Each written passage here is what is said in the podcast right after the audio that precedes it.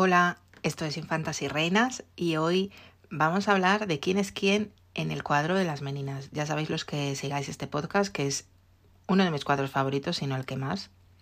Y no ya por su calidad pictórica, que eso es algo en, el que, lo que todo el mundo está de acuerdo, sino porque está pintado en el punto álgido del reinado de Felipe IV, que es la parte de la historia en la que yo me estoy especializando y por lo tanto muestra una especie de foto de lo que era la vida en aquel momento en el Alcázar de Madrid. Eh, para los que no viváis en España, este cuadro lo podéis ver en el Museo del Prado y os lo recomiendo en el caso de que visitéis nuestro país en algún momento.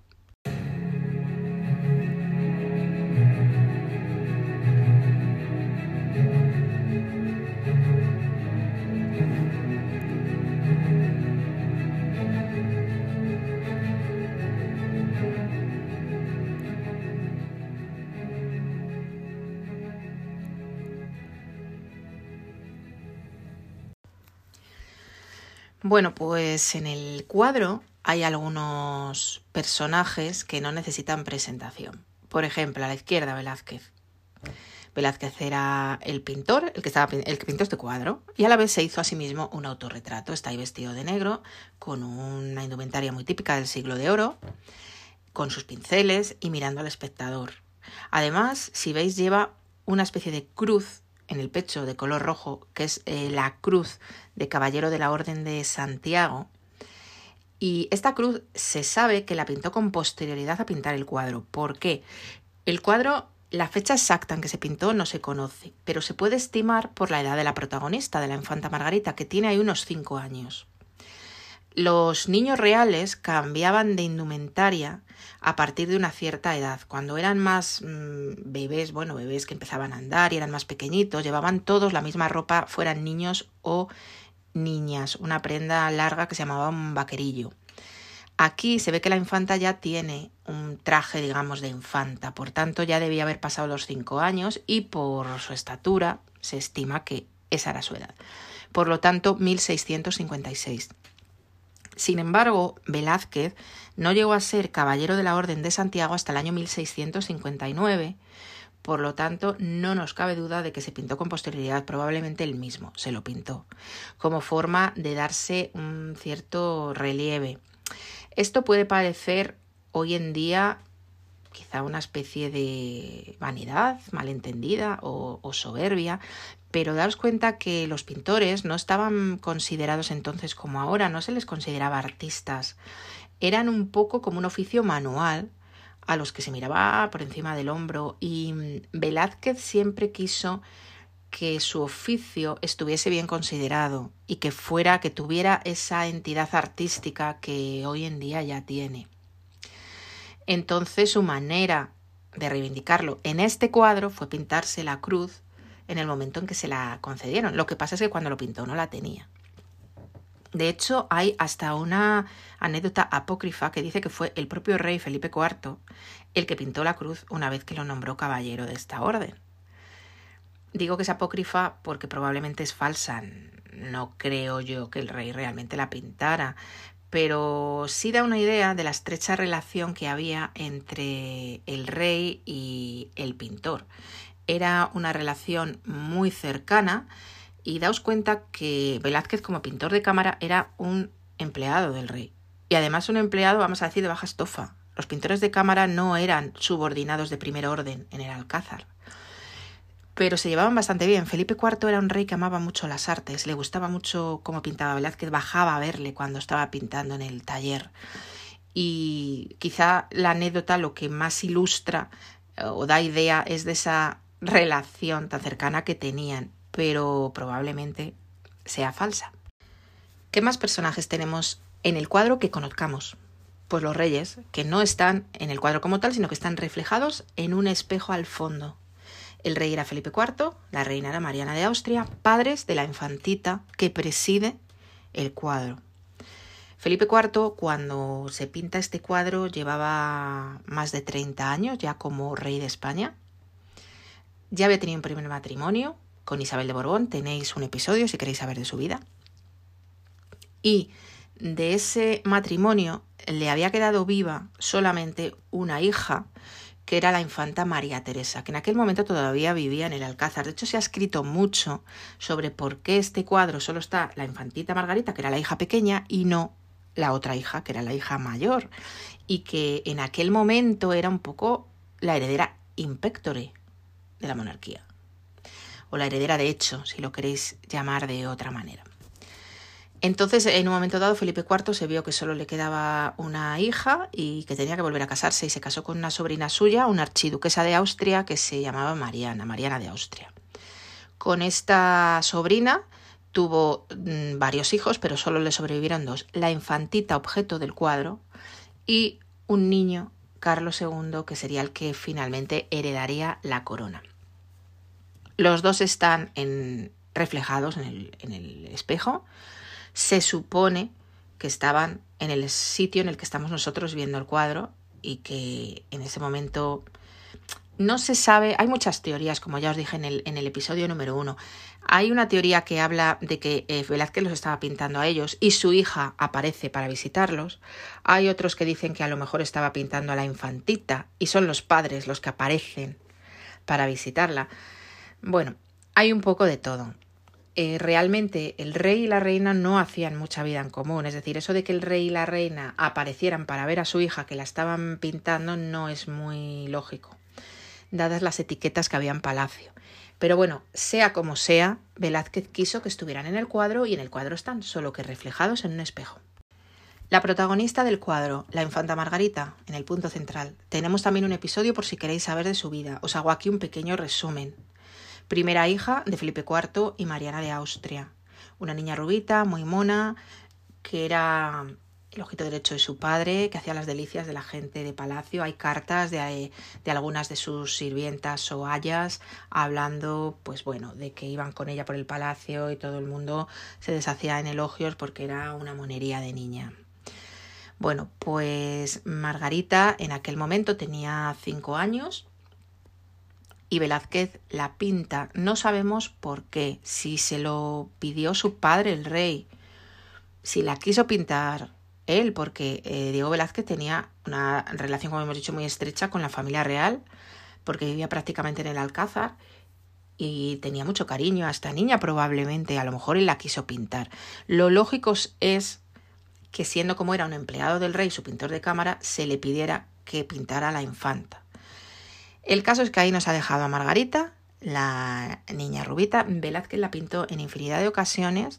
Muchos de estos cuadros están en Viena porque se enviaron a, los Austrias de Viena en aquel momento, que eran familia de la niña. Y ahí finalmente esta niña cuando creció, aunque no mucho, pero ya sabéis que las casaban muy pronto, fue a parar a Viena como emperatriz.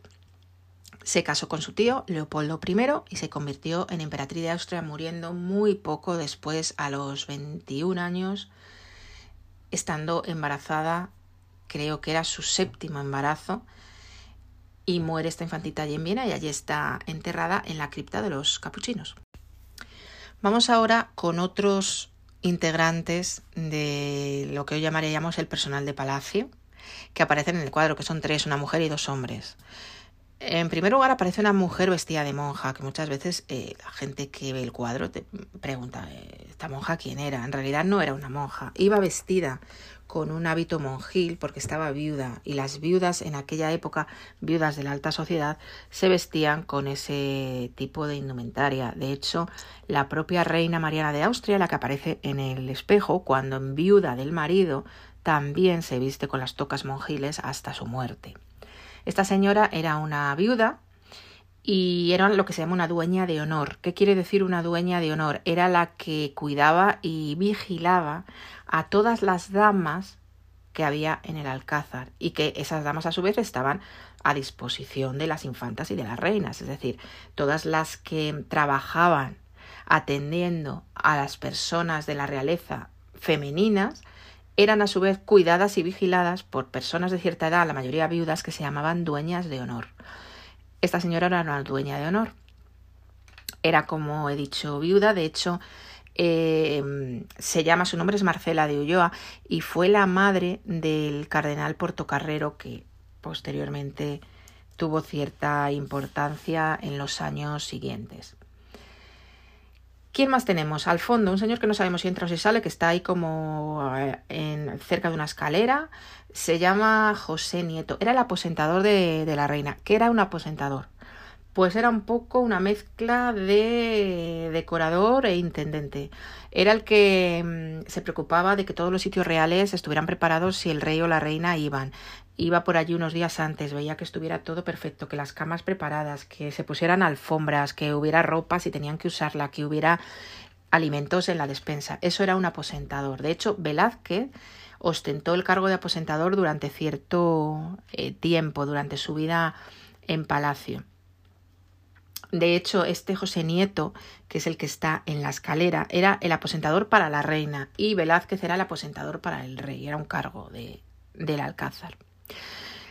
No sabemos si entra, si, si sale, está ahí parado y se ve al fondo una escalera que comunicaba este piso con una salida que había en el alcázar para los carruajes. Cuando los reyes querían salir con el carruaje de palacio, pero sin que se les viera mucho un poco de incógnito, salían por esta salida que había debajo de esa escalera. Después tenemos a dos enanos, que eran unos personajes muy comunes en las cortes de la época junto con los bufones, a los que se les trataba como uno más de la familia. Es muy común encontrar cartas de reinas, de princesas, de infantas que preguntan incesantemente si no están ya en su corte familiar porque se han casado pues por estas, eh, estos personajes con los que habían convivido desde que habían nacido. En este caso está por un lado una mujer, Mari Bárbola, se llamaba Bárbara, la llamaban Mari Bárbola, era una de las enanas que había en el séquito de la infanta y el que está a su lado es Nicolasito Pertusato, que era un enano italiano y que curiosamente llegó a vivir muchos años. Hay cartas oficiales en los archivos de Palacio que hablan de él cuando ya era eh, bastante mayor.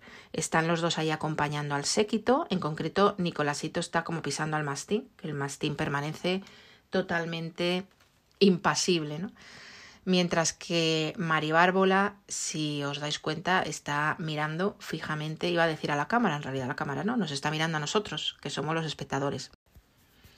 Y nos faltan las, quizá los dos personajes que dan nombre al cuadro, las dos meninas, pero fijaos bien, en realidad eran dos damas, no eran meninas, porque las meninas recibían ese nombre solo hasta aproximadamente eh, los 11, 12 años de edad. Cuando llegaban a la pubertad pasaban a ser damas. Evidentemente, las dos que aparecen junto a la infanta Margarita ya tienen una edad para ser damas, las, las dos. La que está, según miramos nosotros el cuadro a su derecha, que está haciéndole una especie de reverencia, es Isabel de Velasco. Estas damas entraban en palacio porque eran de la nobleza o de la aristocracia o hijas de un noble que trabajaba en palacio, etc. Esta dama, Isabel de Velasco, no iba a ser menos, era hija del conde de Fuensalida. El conde de Fuensalida era una ayuda de cámara del rey, una de sus manos derechas, vamos a explicarlo así. Por supuesto, las damas entraban en palacio porque era su mejor posibilidad de hacer un buen matrimonio. Ya sabéis que en aquella época la sociedad estaba dividida en estamentos sociales y nadie se lo saltaba. Alguien de un estamento privilegiado no se casaba con alguien del pueblo. Bueno, supongo que algún caso habría, pero hablo en general. Entonces las damas entraban desde que eran meninas, se quedaban en palacio, a eso les ayudaba a tener una buena boda y encima luego al haber sido damas de la infanta, de la princesa o de la reina, les pagaban una dote, les ayudaban con la boda y les daban dinero o bien otras prebendas. Entonces para ellas era una manera magnífica de mejorar su vida. Bien, pues Isabel de Velasco efectivamente tuvo una buena boda, se casó con el duque de Arcos, pero murió muy pronto, murió aproximadamente unos... Ella se casó prácticamente un poco después de que se pintara el cuadro y murió tres años después, en el año 1659. Hay poca información sobre ella, sobre todo por lo que os digo, porque murió muy pronto y no tuvo hijos. Por último tenemos la menina que está a mano izquierda, que le está ofreciendo algo a la infanta, que es un búcaro de barro, en el que se supone que había agua o quizá chocolate. El chocolate era muy apreciado en aquella época, se tomaba mucho en las meriendas y se guardaba en estas, en estas pequeñas eh, jarritas de, de barro. Esta dama se llamaba Agustina Sarmiento. De igual manera, igual que Isabel de Velasco, era hija de un noble del, del conde de Salvatierra. Y además también, bueno, tenía un entronque muy bueno por parte de madre con otras casas nobiliarias. Esto era lo normal en las damas, es decir, ahí no podía entrar cualquiera, de hecho no podía entrar ni siquiera alguien que fuera como de la baja nobleza, a no ser que viniera muy recomendada. Agustina Sarmiento se, mm, también eh, se casó posteriormente y esta, mm, esta dama sí que vivió más años que su compañera, que Isabel de Velasco. Hay algunos artículos que hablan sobre ella porque era de origen gallego y su familia era de origen gallego, pero la familia tuvo una suerte un poco complicada en la vida y esto afectó bastante a, Agustina.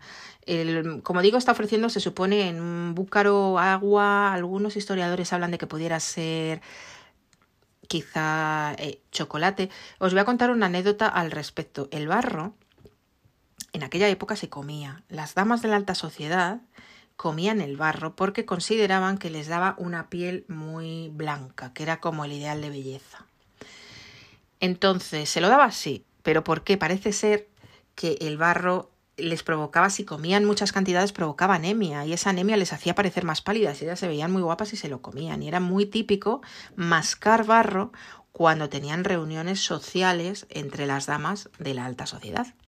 Suponemos que Margarita solamente iba a beber agua. El caso es que la dama que se lo está ofreciendo es Agustina. También hizo una buena boda, se casó con el conde de Aguilar, que muere unos años después, se queda viuda, vuelve a casarse. No se contemplaba que una mujer se quedara sola en estos estamentos sociales. Se vuelve a casar con otro noble, con el conde de Barajas, el cual también vuelve a morir y se vuelve a quedar viuda por segunda vez. Agustina Sarmiento tampoco tuvo hijos, igual que la otra dama, Isabel eh, de Velasco. Em, Agustina Sarmiento la enterraron en lo que hoy es la parroquia de San Justo y Pastor en Madrid, que entonces era el convento de San Francisco. Lo que ocurre es que debido a las sucesivas remodelaciones y construcciones sobre dicho convento, que de hecho se convirtió luego en lo que hoy es esta parroquia, muchos de los enterramientos se perdieron. Y no solo de ella, sino de otros muchos nobles relacionados con, con los reinados de los Austrias sucesivos en el tiempo. Y este es el, el caso precisamente de esta dama llamada Menina.